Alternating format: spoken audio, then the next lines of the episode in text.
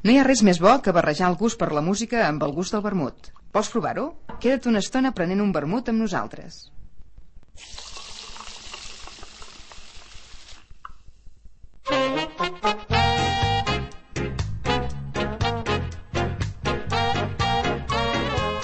Ara comença Prenent un vermut, una tertúlia distesa, sense presses, sobre música popular, amb una persona que en fa, una que fa possible que se'n faci, o bé amb una persona que l'analitza.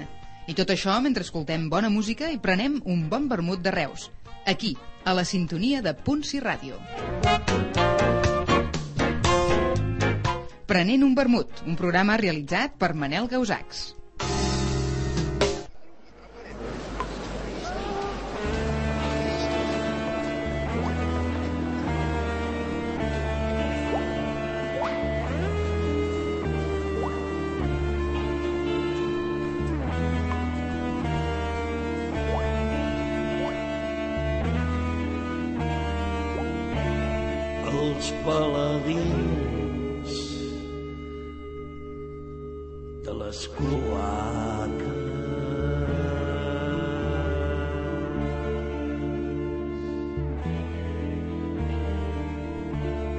A Jackie Join,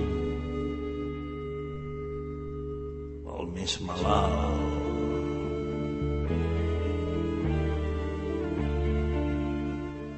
Estem escoltant Benvinguts al meu sarcàstic món subterrà, una de les pertorbadores cançons que es van escriure a la Barcelona llibertària de finals dels 70, en aquella Barcelona que bullia a foc ràpid, i és que arribàvem tard, però hi arribàvem, a la nostra manera, silvestrament.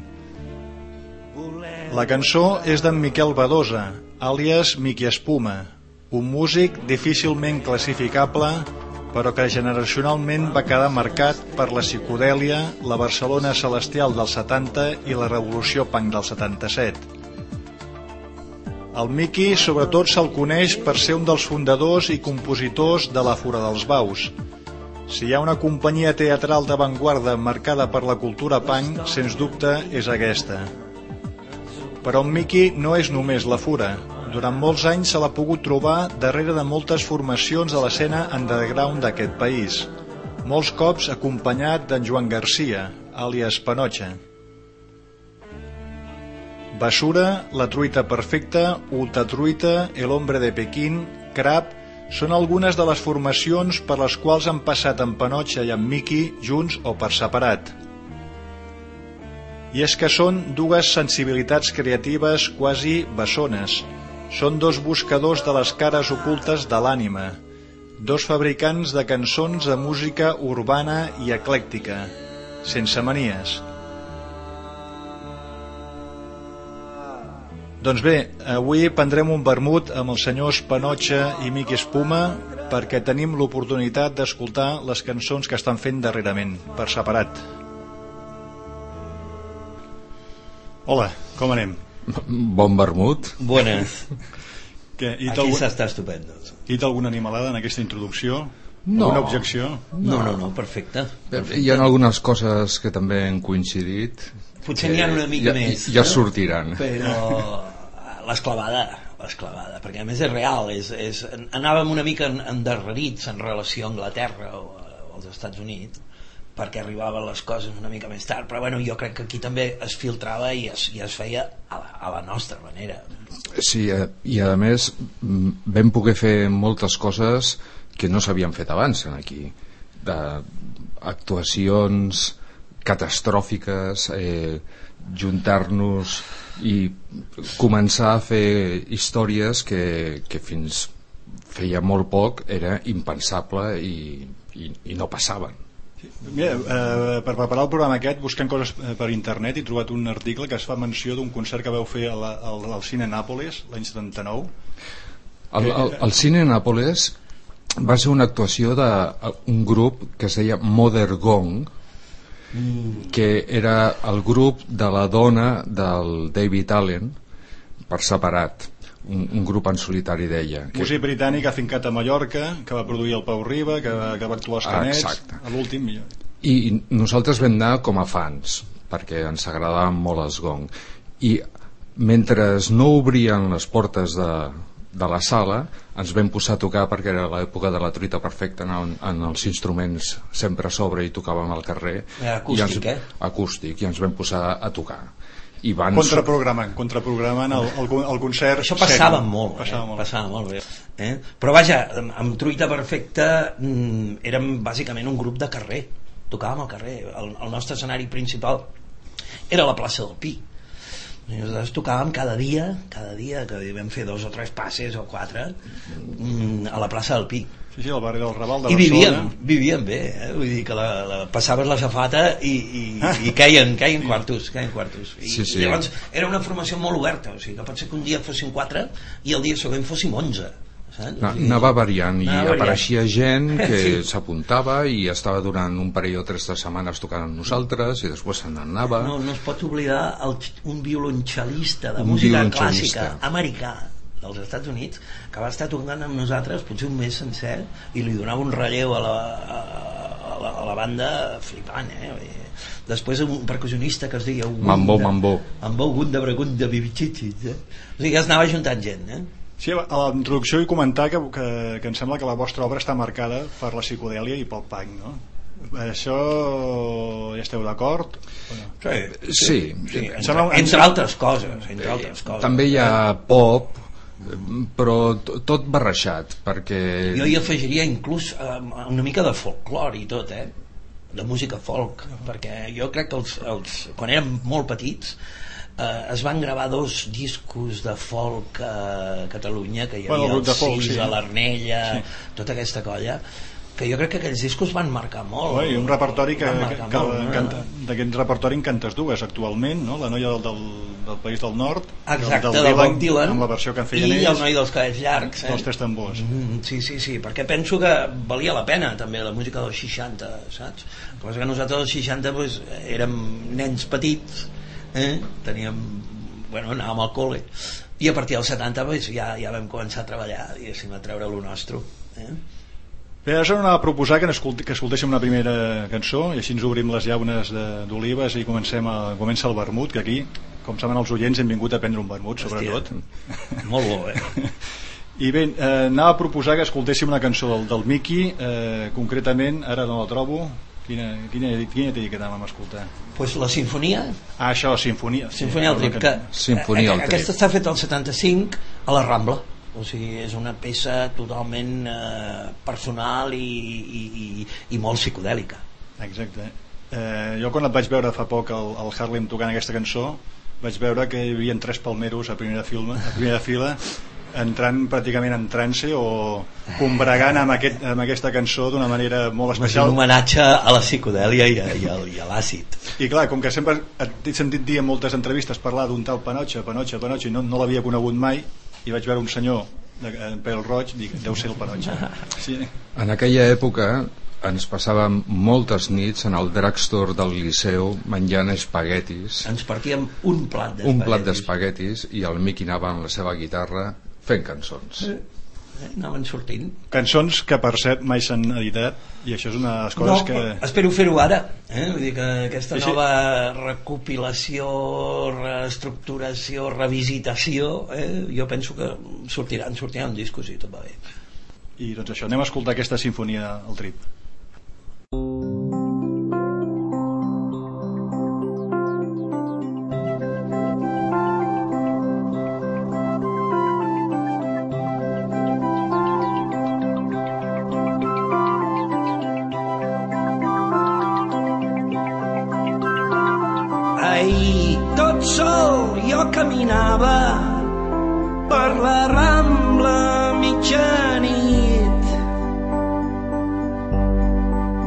Quan de sota un núvol groc jo vaig veure el meu destí.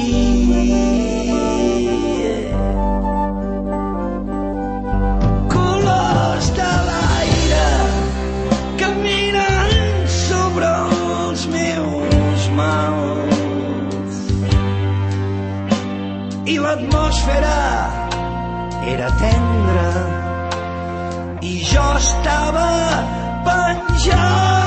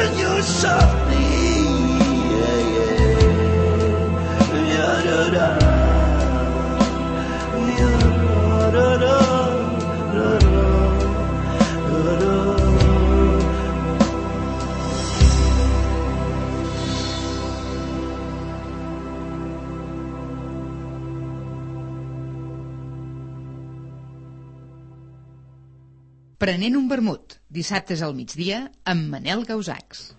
I bé, avui estem prenent un vermut, el Mic Espuma i el Panotxa, que ens han vingut a presentar unes cançons que no s'han editat mai. Bé, les teves, les teves sí que... Eh, les cançons que escoltarem teves sí que són d'un disc que es diu El Futur, no? És un disc que es diu El futur, però no s'ha editat. Es pot trobar a internet, es pot despenjar i ho pot escoltar qui vulgui. Per això. Però bé, bé que el programa d'avui té, té el mèrit aquest d'escoltar un material eh, Inèdit. inèdit, Inèdit. allò underground, 100%, diguem. S'ha tocat mil vegades en, en directe, però no sé per què, potser perquè era més difícil en els 70 gravar un disco, no? Necessitaves més diners eh? i més eh, eh, relacions, eh? però nosaltres, hòstia, saps allò del Carpe Diem? Treballàvem, actuàvem, tocàvem al carrer... I anar fent, anar fent, anar fent. Bé, també es veu preocupar de crear segells discogràfics que, que segons tinc entès van ser els primers eh, segells independents de domèstic, per exemple. El... Vam fer, en l'època d'Ultratruita, vam fer un segell que es deia Domestic Records i després vam fer un altre que es deia Gira Records i vam intentar treure uns quants discos de, això ja als 80 d'Ultratruita, Distrito 5, Rizo, eh, La movida barcelonesa. la movida eh? barcelonesa que Eh, està tenia totalment un oblidada i ha desaparegut del mapa. Decibelios també potser. Decibelios no estaven en, en el nostre segell, però bueno, eren contemporanis. Ells treballaven en una multinacional que no recordo quina era. Però bueno, teníem molts contactes. El Boris, que era el saxofonista de l'Altra Truita, eh, era saxofonista també de Decibelios. Havia mm, molt de contacte, havíem compartit local més d'una vegada i, i anàvem fent coses, intentant-lo. I als 90, eh, amb iniciativa meva, amb la Fura, vam també treure el, el segell independent nostre. Eh, amb, el que, amb el que vas fer el CRAP, no? El disc. Exacte, allà vam, vaig muntar un grup paral·lel a la Fura que es deia Crap, però al mateix temps el, pràcticament tots els discos a partir de, del 9-1 el 9, el 9 encara va ser de Virgin, aquests ja els vaig fer a la meva bola. Pots, possiblement eh, marcat per la, per la dificultat de, de, de conversa i de, i, de, i de relació amb la artística, Bueno, i amb les discogràfiques, eh? perquè, escolta'm, ens barallàvem contínuament per com havia de ser la portada, no? I dius, hòstia, saps?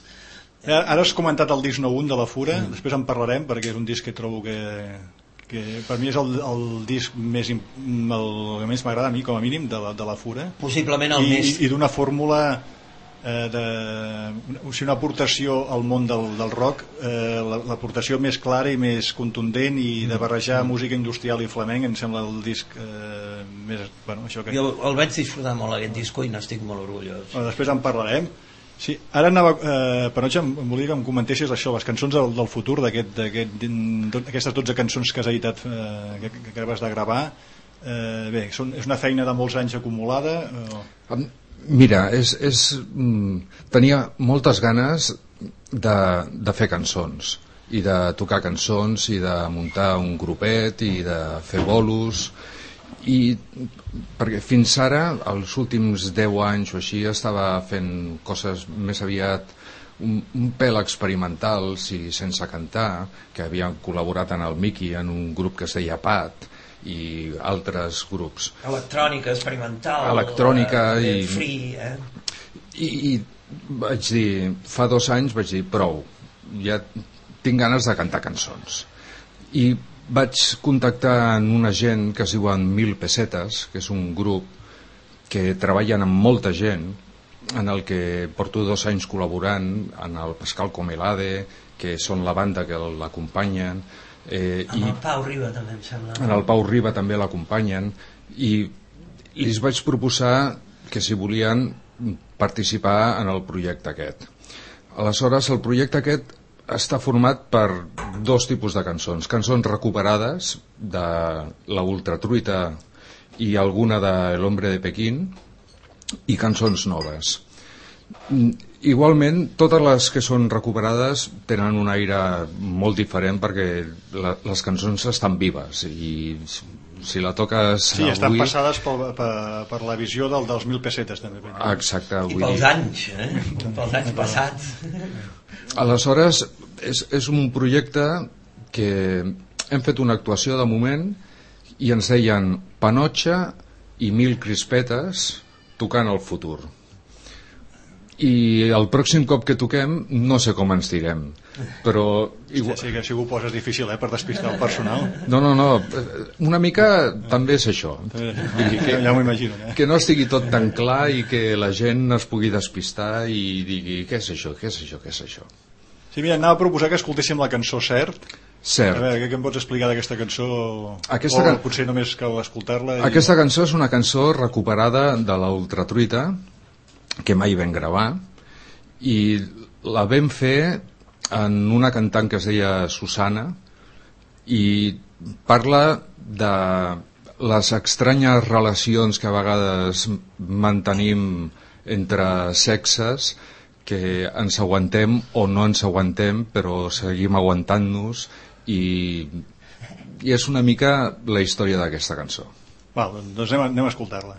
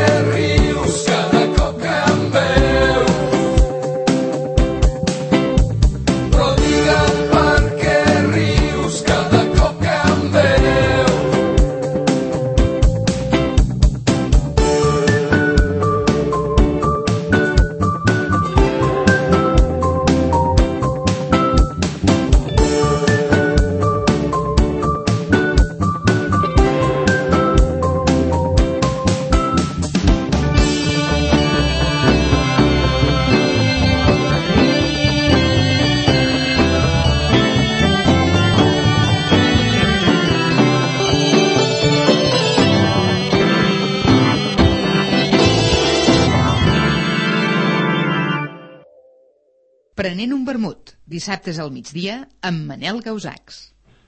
Eh, Panotxa, eh, Digue'm. aquesta cançó, aquí t'acompanyen la banda, explica una miqueta, perquè abans, abans es parla que això t'acompanya els mil pessetes, però també hi ha un Miqui per allà, no? Sí, eh, eh, el disco aquest el vam gravar a casa i jo vaig fer les bases en guitarra i veu i vaig anar cridant a col·legues. El Miqui va tocar en quatre temes i en la resta de temes tocaven els mil pessetes que és l'Oriol a la bateria, la Jara a xilofons i teclats i el Roger al baix. També va col·laborar la Olats, que és una guitarrista que toca en un grup que es diuen Les Fúries. I en aquest tema en concret mm, tocaven els mil pessetes i la Olats, i jo. Bé, i la idea general que uneix totes aquestes cançons, quina diria que és? Si és que, si és que n'hi ha alguna. El psicopop. Això, això, és un, això t'ho he vist escrit en algun, alguna... El psicopop. psicopop. I com ho definiríem, això del psicopop? Doncs és una... Diguem-ne que és fer cançons de pop, però en un toque estrany, que de cop passen altres coses i hi entren perfectament. Això és la, la part que, que dic jo que connecta amb l'experiència psicodèlica, diguem. No? I tant, directament. És el filtre, el filtre, el filtre Barcelona. Bé, ara tornem, anem a escoltar una, una del Miqui, Mhm. Abraça'm Serp, també estem parlant de, de, de psicodèlia, potser aquesta també la, la, la, se la pot interpretar per aquest, per aquest costat. Abraça'm Serp, que és una cançó d'aquest, del 70 també. Sí, sí, és que a més això era un incís que també volia comentar uh, tant la peça que hem sentit abans Sinfonia al Trip com, com Abraça amb Serp són de, jo crec que del 75 eh? o sigui, són una mica anteriors a, a, les, a les ja de, de truites i, i bessures i, i tot això eh? perquè just era mm, sortint del col·legi tu. Vull dir, és que teníem 15-16 anys eh? I, i eh, amb aquest esperit eh, de barreja de tot el que mm, tot el que havíem escoltat de Pau Ribas i, i inclús eh, jo què sé eh, la, Frank Zappa. Frank Zappas eh? però llavors barrejat amb, amb, amb rock pop eh? del moment no sé com explicar però sí que hi havia una voluntat una, encara no havia eh, a Barcelona encara no havia arribat el punk eh? però la lletra Abraça'm Serp ja té Sí, sí, el pronunciava, el té aquest punt eh, em, Iggy Pop també saps? O sigui, que han donat eh, buscava aquesta idea de, de eh, la, la, la, la al·lucinació sobre lo dolent també, no? Perquè és que, a veure, jo vaig estudiar 8 anys als Escolapis, estava fart de capellans ja i de, i de, i de bona voluntat, saps? Eh, potser fins als 70 hi havia una onda molt hippie en, en la música Sí, sí, una catalana. visió optimista, del Optimista, món, de la, de hippie, l'ésser humà, diguem, i eh, quan la Mercè està contenta somriu i pica de mans Del- no? del Riba. eh? I, i llavors de repente eh, aquí al finals dels 70 o el, segon- el, el, el segon cinquenni de, quinquenni de, dels 70 surt l'Oriol Tramvia surt una onda més dolenta Sí, sí, el que abans he volgut dir que allò que... no era punk però era quasi punk vull dir que no, no sé com si se'ns no en teníem cap idea? De fet, un parell d'anys després, bueno, el 77, va començar la història del punk en el Cuc Ah, Sonat exacte. i, el primer festival de punk a, l'Aliança del Poble Nou eh? i els grups que tocàvem el que fèiem era eh, rock mm, barceloní sí, sí, no era punk no, no era punk, no estava copiat clar, no, perquè, no, perquè no ho havíem fet els anglesos. Doncs mira, De fet- encara, encara podríem arribar a dir que potser ens el vam inventar nosaltres, o el veu inventar vosaltres, o què? aquest estil sí eh? de, de fet a mi no, no em van deixar tocar en el concert de punk de, de l'Aliança perquè jo venia, o sigui, portava 3 anys tocant ja Però i a mi se'm considerava encara hippie m'entens? O sigui, que em van dir no, hòstia, tu Miqui, tu fotut, és que ets massa fotut, has hippie fotut moltes síntesis, tu. No, de Clar, és que de repente la nostra generació Va- es troba a, va la, passant fron- el a les temps. fronteres no, de, de les coses o sigui, és una intersecció que no saps ben bé on comença i on acaba perquè és que a més no, no hi ha una frontera un dia dius no, demà tot el que passi ja és punk no, home, saps? Quan- les coses van passant quan va començar la història del punk el Miqui estava tocant acompanyat per un grup que es deia Marxa, de Marxa. Martorell i feien el seu repertori. I el Miqui va canviar a a un altre grup i jo vaig parlar en els marxa i vam començar a fer els primers festivals punk amb ells. Mm -hmm. o sigui eh, eh, el, tu ets antic o tu ets mm, és mentida perquè érem els mateixos i estaven fent les mateixes històries. Això permetem que t'ho digui però i a més amb tot el carinyo del món eh, diguéssim els que, els que posen fronteres i etiquetes són els periodistes eh? sí, sí, sí. són els sí, que deien sí, no, sí. hòstia, el Miqui va tocar el Canet Rock per tant ja no pot tocar en un festival sí. punk home, jo deia, per què? A mi em va semblar injusta la història però fixa't que el 77 el Gai Mercader em va contractar per fer de taloner dels Dr. Feelgood que, que eren, eren punk però eren rock and roll, rockabilly no se sabia ben bé què eh, vull dir que ni, ni tan sols a Anglaterra, als Estats Units aquestes fronteres estaven delimitades m'entens? sí, sí, s'havien de superar manies i, i gregarismes i estupideses eh? jo, jo, jo crec que un altre, un altre gregarisme i estupidesa que, que ha superat tu amb la Fura dels Baus és l'aproximació al tecno, la música tecnològica i s'ha acabat o el flamenc, i el flamenc també la música clàssica exacte, que tot es pot fer i que tot és potser l'actitud amb què es fa i s'ha acabat i... exacte, i per això jo crec que tant el Panatxo com jo ara mateix eh, amb 50 anys estem revisitant aquesta, aquesta època i l'estem fent amb una llibertat molt més, molt més eh, desacomplexada. Potser que quan tens 18-19 anys hòstia, eh, compràvem el disco express el Popular 1 eh, sí, sí, el, coses que condicionen allò, més hòstia, i vas més, més, més tallat. Ara mateix ja tant ens ha fot tot. I, i estem disfrutant moltíssim aquesta retrobada no? amb, la, amb les cançons Bé, doncs anem a, a retrobar-nos amb Abraça amb Serp, una cançó de, dels 70 de, del Miqui que hem registrat fa poc. Estimada Serp.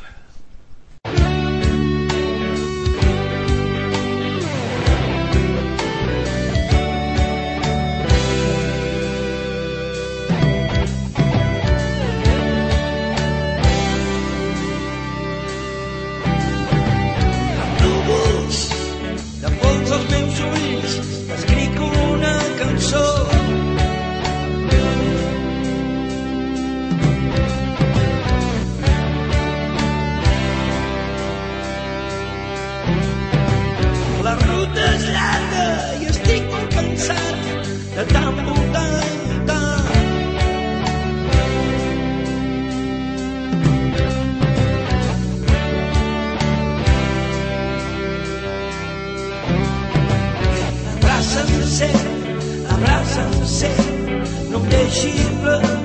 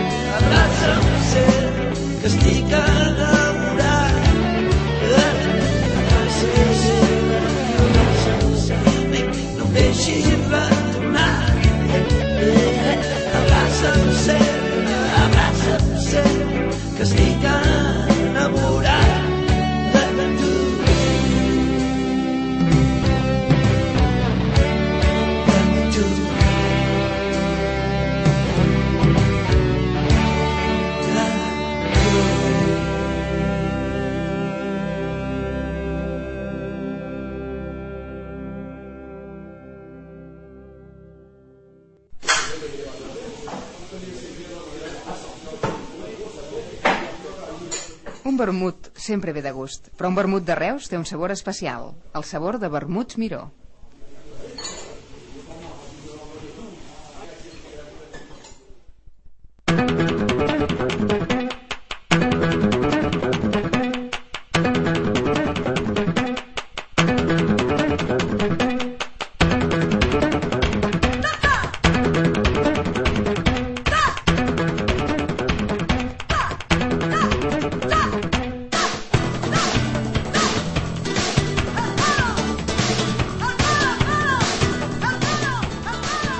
Estem escoltant, estem escoltant El Palo, possiblement la, la peça que recorda més de l'espectacle 1-1 de la Fura dels Baus, un espectacle de l'any 91 que a mi em sorprèn que no hagi tingut la, bueno, que la fórmula que va crear, crec, o que crec que va crear aquest espectacle, que és la de barrejar flamenc amb música industrial, música dura, m'estranya que, això, que això no hagi tingut més continuïtat i bé, a mi que em sembla que en aquest disc hi vas tenir molt a veure, o sigui, hi ha moltes composicions teves Sí, sí, sí. Jo sempre dic que és un, un moment de canvi de la Fura. Eh? Tots els 80 l'espe- la, la Fura havia fet tres espectacles molt, molt industrials, molt canyosos, molt negres, molt d'usos, eh? i de sobte a, a partir del 90 eh, acceptem l'entrada de músics, eh, actrius, és la primera vegada que actuen actrius, Clar, aquí canta la Ginesa Ortega Sí, que- exacte, eh? però també hi ha el bateria Juanjo Ezquerra, que va, Ginés Ortega i Juanjo Ezquerra, a part del Carles Pedrissa i jo mateix, diguéssim, som el nucli, els quatre músics que composem tota la música pel 1 i evidentment tenint a la Ginesa que ja, això venia una mica ja de l'espectacle anterior eh, del, del Tiermont i el disco que havíem fet abans. Ja hi havíem posat el Juan Manuel Cañizares a la guitarra del flamenco i em sembla que una, una ballarina de, de sabata de, de, de tacón havia tocat. Llavors eh, diguéssim el procés eh, era com continuar aquesta, aquesta idea i amb l'entrada de Ginesa pues ja evidentment la, tota la idea de ritmes flamencos de pals, per això es diu el palo eh? a part de que sigui un palo de fotre llenya, també és el palo relacionat amb els pals de flamenc eh? això és una voleria però també vam, vam fer una soleà també vam fer unes alegries en fi, eh, ens vam ficar de ple a entendre una mica el flamenco filtrat evidentment per tota la música electrònica de la fura no? Sí, i aquí el, i, el, i aquesta peça al començament hi ha una línia de baix molt... Bueno, Sí, no sé, un riff sí. possiblement seria més exacte, no? Molt, Sí. Mm-hmm. molt, molt guapo, que bé, poss- possiblement també va tenir a veure doncs, que, que el productor d'aquest disc fos el John Paul Jones de... baixista de Led Led Zeppelin, Zeppelin, no? sí, sí, sí, que això també va ser una flipada, no? La, que acceptés treballar amb nosaltres i a més a, a meitat de preu, entens? Perquè ell està acostumat a fer unes produccions molt, molt, molt riques i amb la fura el tio li va agradar tant la idea que es va, es va volcar a treballar amb nosaltres. I és un disc, això de molt de baixos, eh? Sí, que a mi sí, em sembla que, a sí. mi em sembla que això es nota la, presen la seva presència aquí. Bueno, sí, hi ha molt, molt baix i també eh, molta electrònica, molts sorolls, molt, molta fura. Eh? És un disco que vam gravar eh, a Banyoles, en un poble que hi ha al costat de Banyoles, a Mieres, amb una, amb una mm, sacristia antiga. Eh? I allà ens hi vam tirar tres setmanes. Eh? Me'n recordo que el John Paul Jones no es va treure els pantalons curts en les tres setmanes i eh, gravàvem els porcs a l'hora de, de dinar que cridaven saps? quan els gens de jalar els porcs fan els gravàvem, gravàvem a, a mi em van gravar roncant a la nit en fi, gravàvem el gos eh, i tot això ho vam fotre en el, en el disco. Eh, va ser un disco amb moltes col·laboracions perquè eh, hi ha la participació de- d'escriure textos del Del Santiago Santiago Cerón de l'Anton Reixa va actuar el Carlitos Aumela violinista dels comedians el, el Satorra, el Xoli Satorra percussió, després va tocar també un, un zapateador que es deia el Faraón eh? a la guitarra hi ha el Juan Manuel Cañizares que és un guitarrista que tothom diu que és el, el, el, el, el següent de Paco de Lucía saps? El, com el, Sí, sí, l'hereu. l'hereu eh? en fi, que vam tenir unes col·laboracions magnífiques i després, bueno, pues, eh, amb, els discos de la Fura no sé per què no han tingut mai un, una, un superventes És que, aquest disc llàstima. trobo que, que, que, que s'hagués pogut comercialitzar com un disc d'un grup de rock perquè Sí, el que passa que aquí entraríem ja en una discussió de Clar. per què les bandes sonores de teatre no estan incloses, no, no les fiquen en la mateixa carpeta de les botigues de discos. El rock i el Però, pop. en tot cas, va ser un disco que va tenir el Premi Ciutat de Barcelona de Música Moderna i Jazz eh, i només l'acceptació de eh, Alemanya es va vendre molt, el Japó també, en fi, eh, és un disco que de, de tots els que he fet a la meva carrera és el que ha tingut més, més sortida. Panotxa, ara anava a proposar que escoltéssim Flamencs, una cançó d'aquest disc que es diu El futur, que acabes de treure. Sí. Què em pots explicar d'aquesta cançó? Aquesta cançó és un petit homenatge a un grup fantàstic que es diuen Soft Machine. De fet, és un riff de guitarra que es va repetint tota l'estona. Tota l'estona és igual. I d'aquest riff surten mil històries. Té molt a veure en una col·laboració que he fet en els Mil Pessetes i en el Pascal Comelade, que és un espectacle que es diu Rififi, que és una hora i mitja, quasi, de repetir riffs de 27 cançons. Rififi. Aquest. Que, I anar veient la, la, els efectes que provoca això. Sí, eh, era una banda, aquesta el riff en set guitarres, baix, bateria, percussió, trompeta... Aleshores, el tema que, que vaig fer pel futur és una mica la mateixa història, agafar un riff i portar-lo a l'extrem i muntar tota una pel·lícula a sobre. I és un riff de, de Soft Machine, una de les És un riff de formacions Soft Machine, del, del, rock, del rock progressiu, del jazz rock de... de principis dels 60. Sí, que, que hi havia el Mike Rattles, després em sembla que... Bueno, el- Kevin Ayers van- van passar El Kevin. Ayers, el David Allen, el Robert El Wyatt... Robert Wyatt, que era el bateria, que després va haver de deixar de ser de bateria perquè es va quedar... que circulaven per paralític. Mallorca, no? I... També, també. Molt bé, doncs, doncs anem a escoltar aquest flamencs.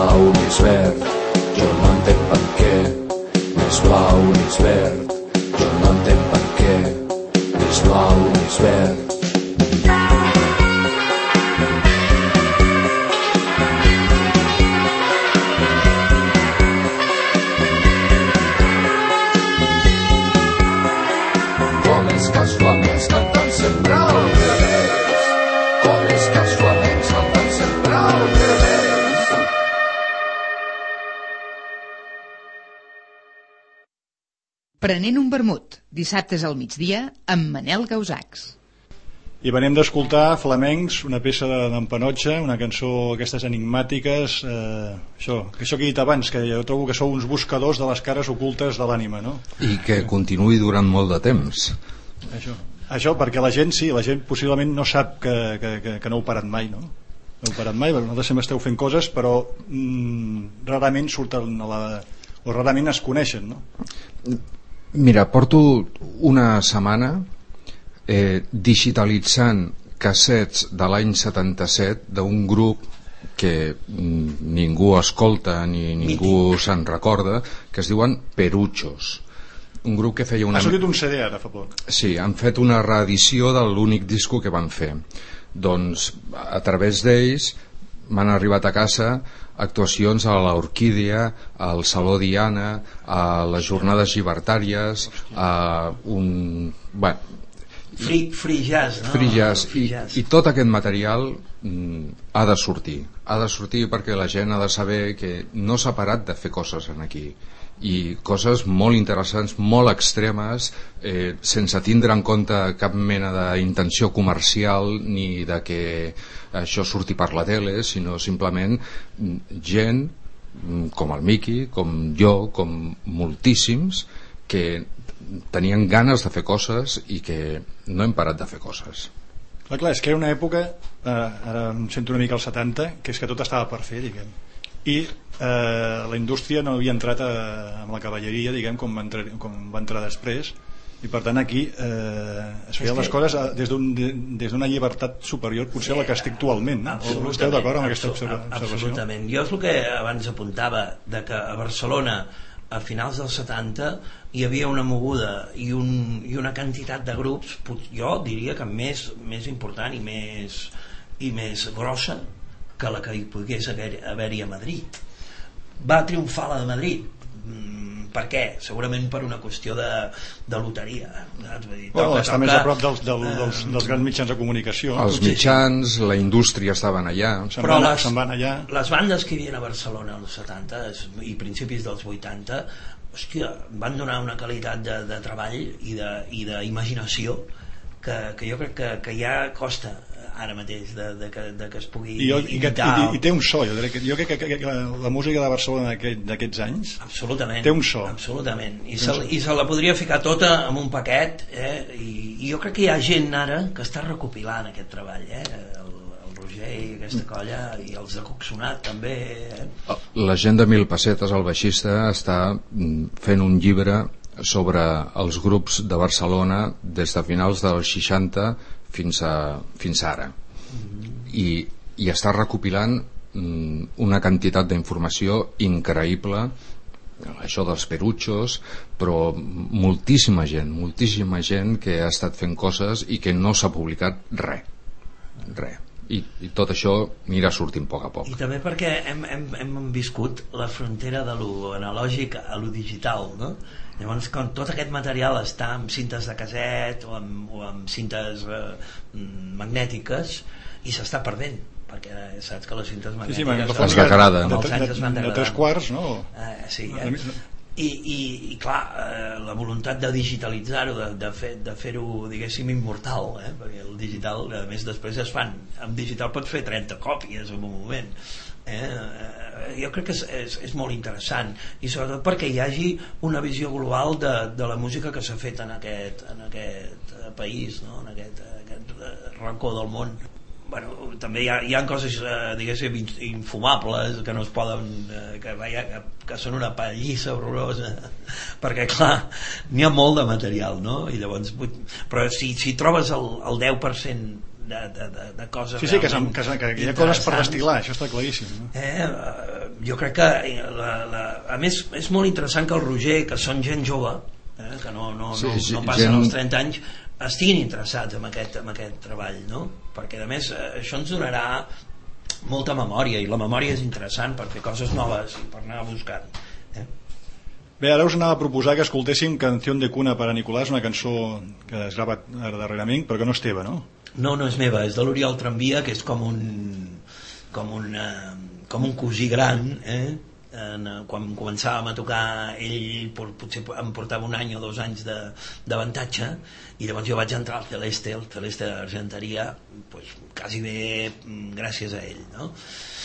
i no fa gaire eh, deu fer un parell d'anys o així em va ensenyar aquesta peça i jo la vaig arreglar, la vaig adaptar i ara en els últims concerts que estic fent la canto és molt curiós perquè és una cançó en castellà eh? que normalment l'Oriol composa tot en català Però bueno, va fer un disc en castellà de boleros, per Sí. No, de, o, sí, de boleros, més o menys. diguem, No? El, gravat al, en directe al, al Harlem, que em sembla que tu hi eres també, en aquell Sí, dia. sí, sí, però Hi havia de tot, eh? Hi havia català, castellà, eh? barrejava les, les dues coses. O sigui que és un, també, eh, eh, també és un, una persona sense complexes, a l'hora inclús d'utilitzar els idiomes. Eh? Però a mi em sembla interessant, i a més en els concerts que estic fent ara, tracto de cantar amb cinc idiomes, que són més o menys els... els dic, jo parlo cinc idiomes i tots els parlo malament, però parlo... Sí, perquè cantes eh, alguna del Pau Conte, em sembla. Canto en italià, versions. canto en castellà, en, en català, en Ah, anglès i encara no he començat però en vull fer algunes en francès també. Bé, eh, escolta, comenta'm una mica la, la, la formació que tens ara, perquè vas acompanyat de tres, de tres cracs, eh? Sí, sí, sí, això també, hòstia, encara no m'ho crec, eh?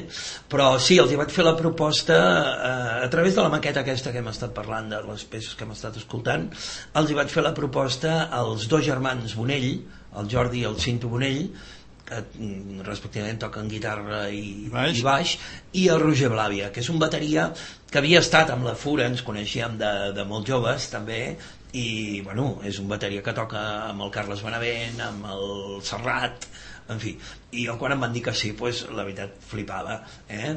I ja El Bonell, el Bonell era una mica coetani vostre, no?, el 70, amb Sí, sí, sònica. me- som tots de la mateixa quinta. Potser el Roger és el més jove, però vaja, quasi ens atrapa i, i sobretot Jordi Bonell que exacte, has- nombrat secta sònica però vaja, ha tocat amb, amb Sí, tothom David Samara, amb el perquè és Carles un- Benavent i- és un músic d'estudi un guitarrista fenomenal i els cinc concerts que, poncem, que portem fets des, de, des del febrer eh? pues han sigut per mi eh, com, mira, em passa com el Toti Soler quan toca l'espanyola em cau la bava em cau la bava No, perquè feia molts anys que no, que no, que no eres el frontman de la cosa, diguem, que Exacte. no pujaves a l'escenari i que havies de, de convèncer el personal i que els havies de mirar els ulls, això feia, devia fer molts és el anys. que parlàvem abans no? de, de fer música per teatre que ningú et mira eh? a, a fer concert amb, a, a posar la cara allà davant i estàs tu sol però eh, recolzat per aquests tres eh, com tu dius cracs de la música és un gustasso i a més per primera vegada he aconseguit alguna que, no, que en música no havia aconseguit mai que és estar molt, molt ben acompanyat molt sòlid i tocar quan em peta o sigui, jo toco la guitarra també, toco l'acústica, toco l'espanyola, toco teclat. Tot, tot i que sempre eh? s'ha associat amb el baix, però... Eh, Sí, però aquí, com que hem trobat un baixista molt més fi que jo, prefereixo Cinto. que ho faci el Cinto Bonell, eh? I, I la veritat és que és com una màquina darrere que et va seguint i inclús eh, improvisem o sigui que en un moment donat eh, eh, si veiem que la peça dona més de sí la estirem, la allarguem saps? és un gustasso, vaja Sen, sense mai tenir la sensació d'estar de, d'estar perdut ni, ni d'haver per, perdut el compàs saps? O sigui, pam, la màquina funciona i tu vas tocant a sobre i la veritat m'ho estic passant fenomenal vaja. feia temps que no disfrutava tant fent música. L'altre dia m'ho deia un amic meu dibuixant, deia, hòstia, feia temps que no et veia tan feliç a dalt de l'escenari, no? I realment disfruto com un, com un camell. Doncs bé, anem, anem a escoltar aquesta canció de cuna per a, per a Nicolás. Un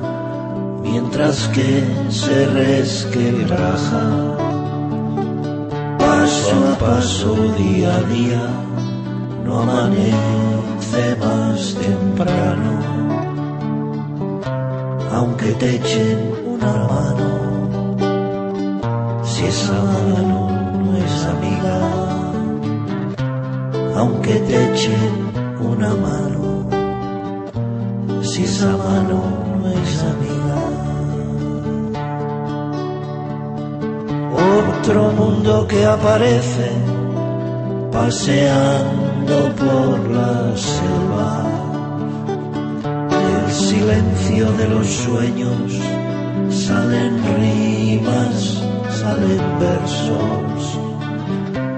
Deja un vaso en tu mesilla por si llegan maravillas. Deja un vaso en tu mesilla por si llegan